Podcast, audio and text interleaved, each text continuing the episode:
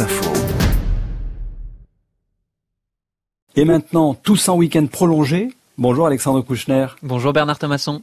Le rapport au temps de travail, c'est important. Le confinement a entraîné une crise économique majeure, mais tous les États ne réfléchissent pas à la même manière de gérer ce temps de travail.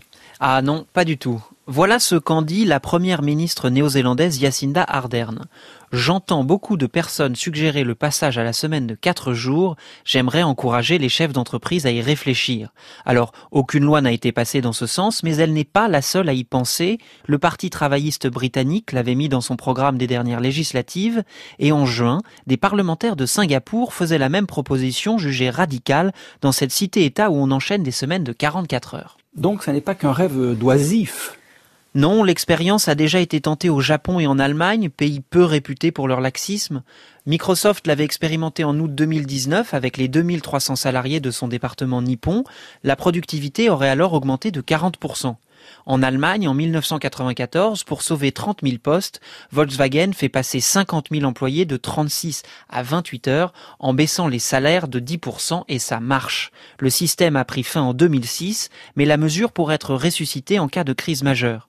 Chez nous, l'entreprise de porte-bébé Love Radius, basée à Toulon, passe à la semaine de 4 jours à partir de mai jusqu'en septembre depuis 2017. On comprend l'intérêt économique. Est-ce qu'il y aurait d'autres bénéfices, Alexandre? Oui, des bénéfices sanitaires d'abord, en réduisant le nombre d'employés présents en même temps dans les bureaux et donc les risques de contagion.